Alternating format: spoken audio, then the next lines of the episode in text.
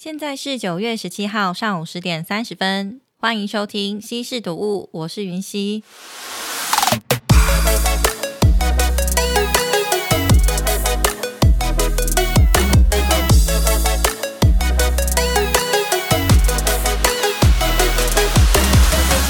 大家好，我们的节目呢，每次都会介绍一本好书，让大家呢可以运用在生活当中。而且啊，现在大家时间也比较繁忙一些些，所以呢，如果能够透过收听我们节目来读一本好书的话，而且运用在生活当中，就可以让我们生活越变越好。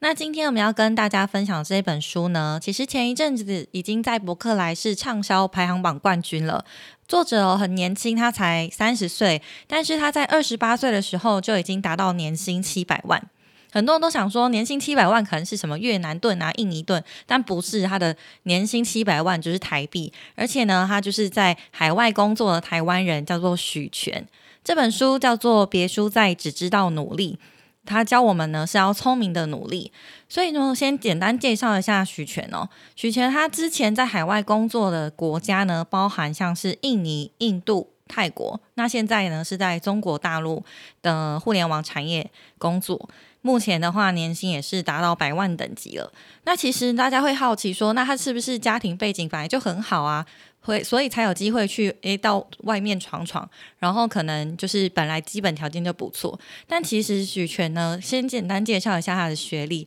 其实他也是就是正大法律系毕业的，并不是说像大家可能想象中在海外工作，可能就是在海外读书，而且他其实一开始在台湾三星担任行销助理的工作，起薪大概是两万七左右。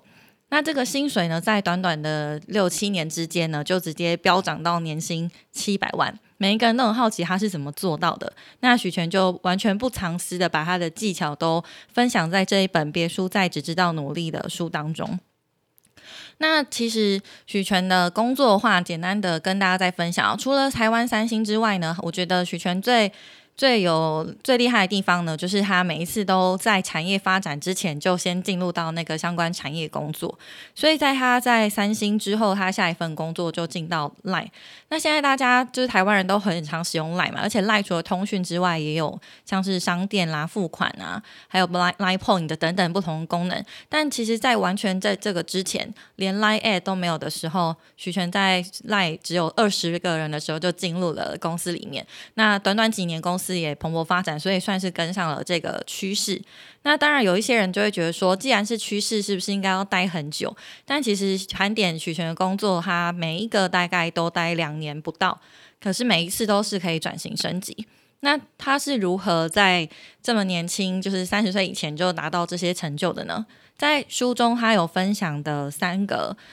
呃，好的方式，所以跟跟也跟大家来分享。他第一个的话是他关于价值观的排序。就他刚出社会的时候，因为刚刚有介绍到嘛，他是法律系，可是现在呢却是在科技互联网网络圈里面工作。那这中间又跳很大，原因是因为他其实觉得他大学的时候就觉得自己不太适合法律相关的工作，所以就在大四那一年的时候，先到公关行销产业实习。那实习过程中，他也觉得说，可能公关行销这个行业的话，嗯，他会没有办法达成他一个比较大的目标，因为他在出社会的时候，先做价值观排序嘛。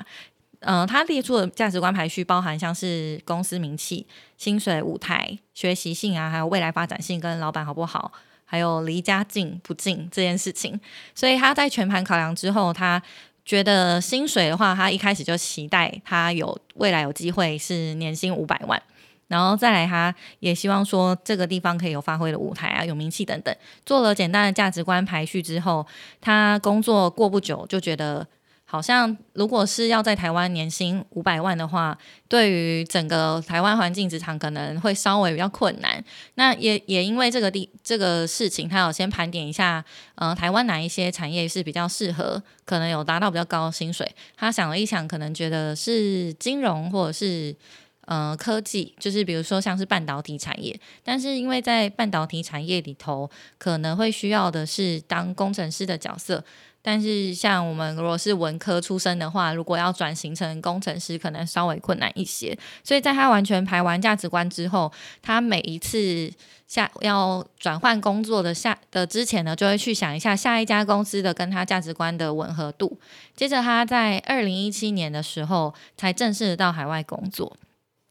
所以说，其实他在海外工作期间到现在大概也是三年多，可是却让他的薪水三级跳。他倒是怎么做到的呢？其实他书中有讲了一个叫三维锚定，那个三维锚定呢，它的三这三个关键就是市场、产业跟职务。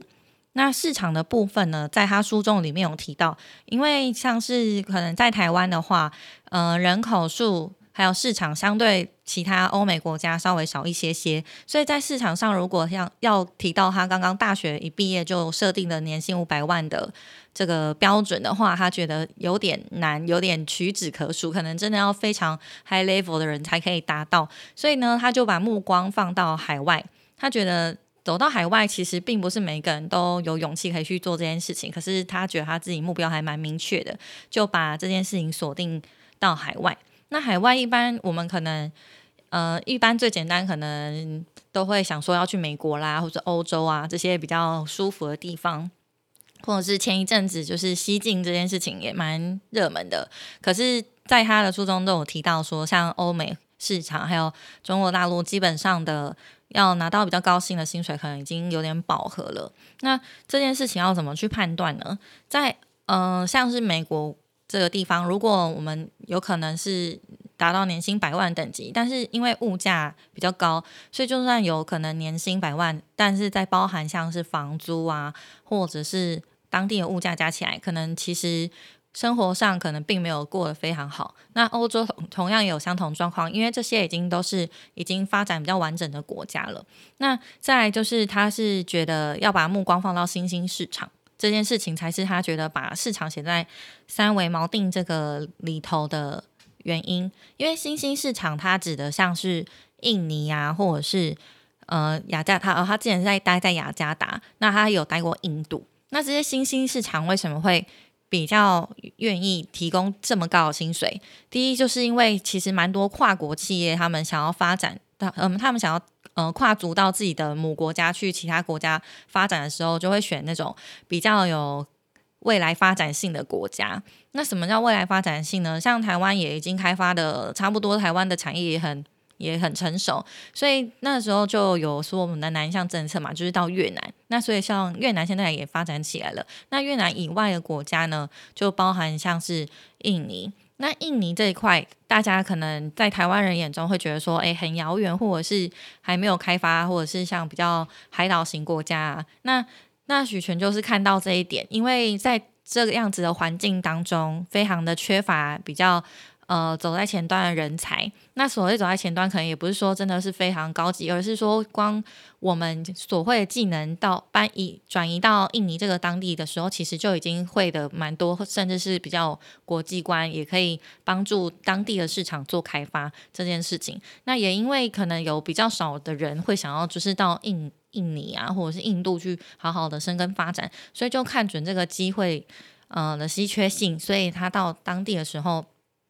就薪水就开始往上提升。那他之前待过的公司呢，包含像是这个阿里巴巴，或者是东南亚最大的电商叫做拉扎达。那其实，在台湾人眼中可能会比较少，诶，听到听到像是拉扎达这样子的电商，可是他会觉得薪水，他实际上拿到的薪水，反而是他在这个市场当中可以呃有最大的发挥。那再来就是他因为工作关系有外派到印度。那印度这个地方，可能光光是想象就觉得，如果去印度旅游都会有担心安全上的问题。那他就实际在当地工作，也有带着他的老婆过去一起工作。那大家可能也就是知道说，印度对女性稍微比较呃不友善，可能会你穿穿着稍微不一样，尤其是外国人可能会被打量，或者是如果你落单就会很危险，所以也有安全性的问题。但是因为这个。要因为要是去开发市场嘛，所以总是要有人冲前面啊，冲第一，所以他去带领一个团队，所以薪水相对来说就是在更高，就达到年薪七百万的等级。但是他有在书中分享到一些关于印尼当地的相处的状况或者是生活状况。举例来说，有一次他在嗯吃素食餐，就是在餐厅内用，然后因为内用完之后，他就想说把餐点放着，先去一下厕所好了。结果没想到回来座位的时候，竟然有个印尼人坐在他的位置上吃他的汉堡，然后他就很惊讶的跟对方说：“诶，那是他的汉堡。”可是那个印度人就跟他说：“没有啊，他这里又没有人。”他就直接坐下来吃，然后他就觉得这非常惊讶。可是这个在印度完全就是稀松平常的事情。那因为我自己本身有去过一些其他国家，比如说像是菲律宾。那当然，菲律宾的那个状况没有印度这么危险，但是大家在菲律宾，我们是外国人的时候，当地人就是会一直非常告诫我们说：“哎，那个包包要收好啊，别包包要背在前面。”然后甚至是说：“呃，你不离开位置的时候，绝对不能离开，就绝对你一定要离。”把你的包包带着才能可以离开，而且是当地人就是会非常的谨慎告告告诉外国人这样，所以那时候就有感受到哦，可能在印度这个国家会感受会有更体更深刻或是更危险的状况出现。那在危险的过程当中，如果嗯，想要拿到高，想要在当地生活下去，所以跨国公司就是会提供比较高的薪水，所以这也是高薪背后的代价。那再谈到前面有谈到物价这件事情，因为像可能印尼、印度、泰国的物价都稍微比较低一点点，所以在你领到等级比较高的薪水的时候，相对而言，生活上你就可以付。当地水准比较高的钱，然后可以得到更好的生活水准，这也是为什么他会选择到海外工作。虽然说在过程中还蛮辛苦的，因为呃，有像是现在是疫情嘛，疫情期间有很多在海外工作的朋友啊，没有办法回到台湾，或者是当地的要配合当地政策，就是在家远距工作。那有一些国外政策的个的工作，或是这些相关在家工作的。呃，规范比较严格，所以他们就是不能出门，他们就只能在家里可能叫外送，或者是就是视讯跟别人开会。基本上在某某一些在海外工作的台湾人就已经觉得非常的快快崩溃了，因为没有办法跟实体的人做交流。那许权有刚刚提到，他现在在中国大陆，稍微情况呃没有像什么马来西亚啦或是新加坡的禁令那么严格，他还是会到公司去上班。可是嗯，在海外工作。他一个人在那边，其实也很难，就是跟大家好好做交流，或者是在就是台湾的友情，他维系起来也比较会会比较有距离感。但是因为现在多亏了网络科技这件事情，他还是能够透过视讯啊这一块跟大家做联系。所以其实，在海外工作要付出的代价，可能会比大家想象的还要多。除了像提到的人际啦，然后生活啊，以及安全等等。最终呢，他书中有写到，写到其实，嗯，在海外工作的最后目的，其实就是为了要回家，而且只是光荣的回家。这件事情就是他在。嗯，市场这一块前做的分析跟分享他的心情，然后三维锚定这一块还有两个嘛，就是产业跟职务。那前面有提到他在选择产业的时候，因为目的他就是要取得高薪，所以他先考量的就是金融跟科技。那科技这一块有又有分，像是刚提到的半导体，还有网络可网络相关。那网络相关大家就可以想见的，就是呃，比如说刚刚有提到嘛，像。嗯，阿里巴巴比较大的，或是台湾可能常用的 Facebook，还有呃 YouTube、Google 这些也都是互联网网络圈相关产业。在这些大公司里面，包含像之前也有蛮多报道提到，脸书要采嗯征工程师，年薪就有三千万，甚至比他甚至比这个年薪七百万还要多。所以完全都是产业的问题。如果我们同样都是工程师，但是选择的是不同的市场跟不同的产业别。基本上的薪水就可以往上要紧，可是这一切的这一切都要先回到呃原本的价值观排序是什么？因为有一些人他选择职场或是选择做一件事情的时候，不一定是为了薪水，不一定单纯为了薪水，可能有些人就是为了热情啊，或者是兴趣这件事情为导向。即使你可能付比较高的薪水给他，他可能都会做的不快乐。所以就是每一个人价值观还是不太一样的。那在选择产业之后呢，他也有想到。选择职务也很重要。那这个职务，他有提到一个观念，叫做职务鄙视链。这个鄙视链呢，就比较像是在一个企业当中最核心的要素是什么？比如说像工程师这个角色好了，那他如果是在半导体啦，或者是我们所谓的竹科工程这竹科科的公司来说的话，工程师当然会是非常核心的角色。那可能如果是在其他比较是呃电商啦，或者是其他产业的话，工程师的角色就相对而言没有这么的核心，或是技术没有这么的呃无可取代。所以这这件事情就工程师可能在其他产业的薪水就没有这么高，所以他觉得职务跟产业要一起来看。那他自己说的这个。职务鄙鄙视链，像他觉得核心就是技术，就是像工程师这一块，然后再往外的话，可能就会是嗯产品开发啦，或者是合作业务开发这件事情，然后最外围可能就是行销等等。所以他自己的职位是选择叫做商务开发的职位。那这个这个商务开发职位，同时是可以认识许多人，然后从各个公司之间想要合作的。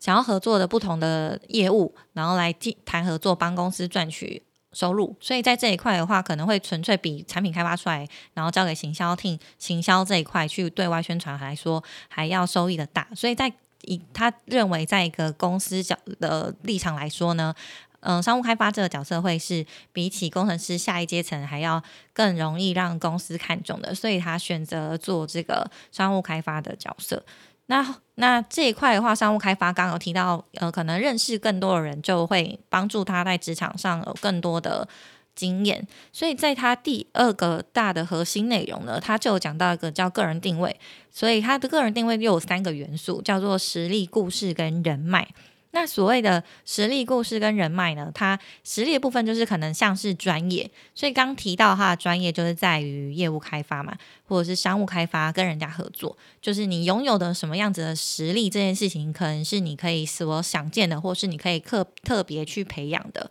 有一些人他的实力、专业部分可能就是在嗯撰写内容啦，或者是行销内容啊这一块。这一块的话，就是如果你朝完全朝这个领域再去发展的更多元的话，就是会成为你自己独特的技能。那再就是故事，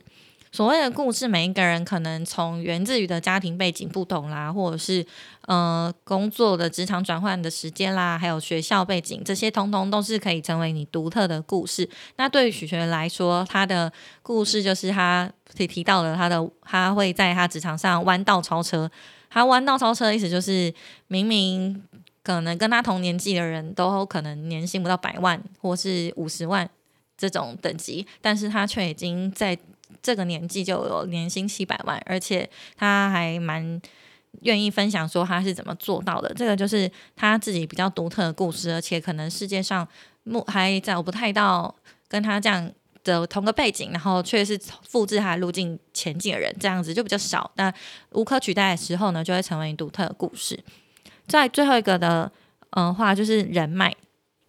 人脉这件事情，其实在以前的话，可能会觉得人脉是不是要互相利用啊，或者是呃，我们没有什么太好的交情，只能只能就是有事情的时候拜托你这种才叫人脉。可是其实我觉得，在现在这个呃互联网哦是科技产业比较不。呃，比较发达，然后大家也联络起来很方便的时候呢，人脉这件事情就已经完全打破说以前可能一定要非常非常熟，然后才可以帮上忙。有一本书它叫《弱连接》，里面有讲到类似的概念。其实大家可能互相在网络上，可能用脸书加个好友，打个招呼。互相知道彼此的专业，或是彼此来做什么事情，就可以成为脸书上的好朋友。即使不用见过面，也可以呃一起合作做一些事情。这这这就是多多亏网络的发达，所以能够让现在人脉稍微更靠近一些些。不一定说真的要认识非常久，或是当面一定讲过话才可以去。呃，保证才呃才可以完全信任这个人，反而是说有的时候因为没有这些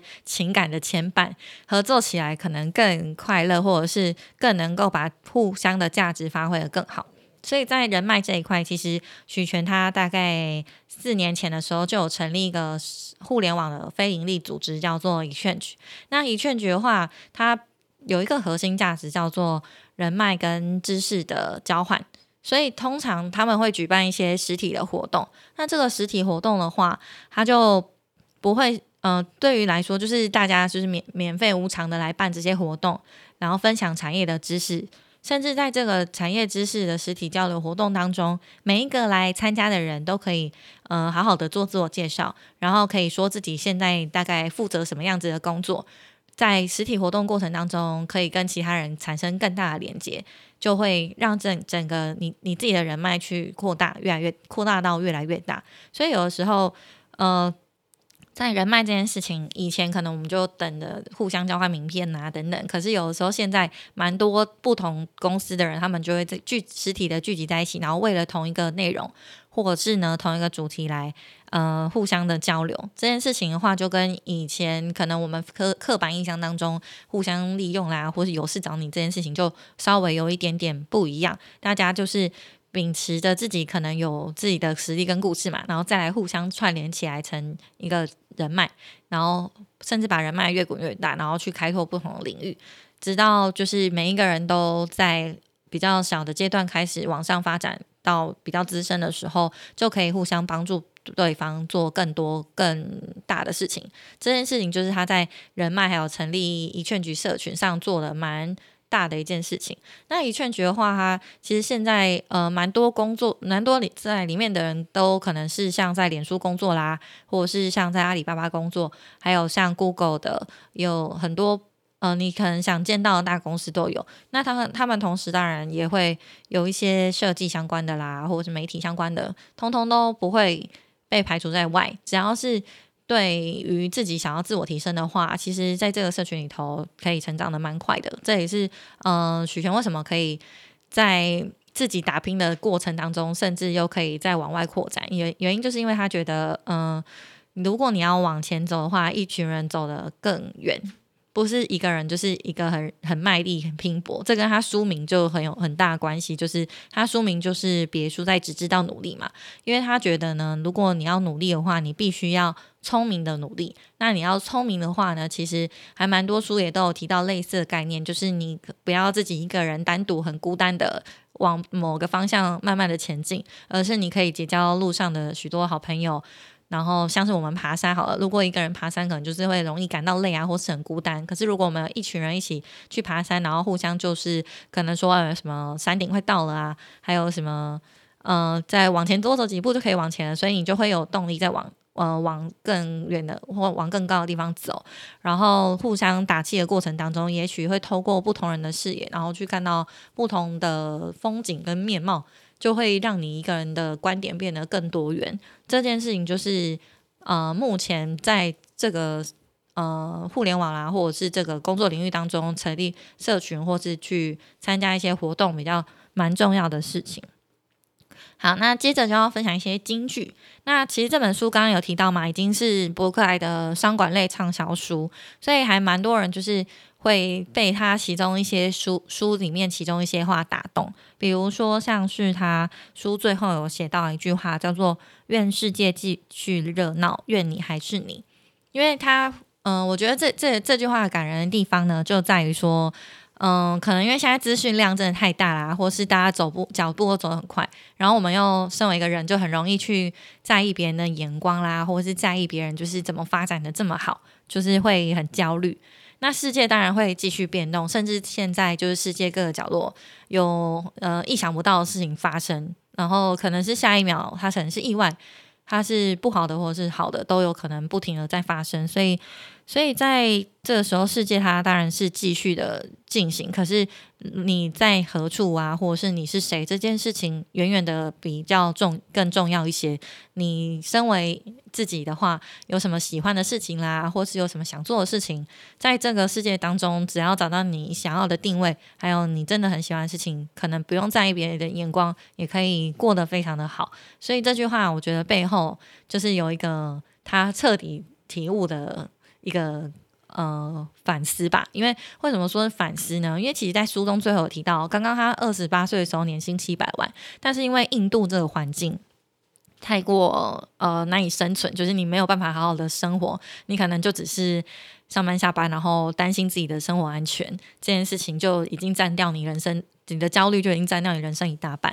所以他，而且加上一开始他老婆跟他一起在印度是非常危险，所以他最后决定把老婆送回台湾。那工作这一块的话，他就抉择非常非常久，他就降了非常多百万的薪水，又回到或者又去中国大陆工作。但是就是生活条件上会相对的会好一些些，可是薪水呢就基本上砍半，然后砍的非常多，这就是一个取舍。所以他觉得这这就是这个是一个你没办法控制的变数，可是。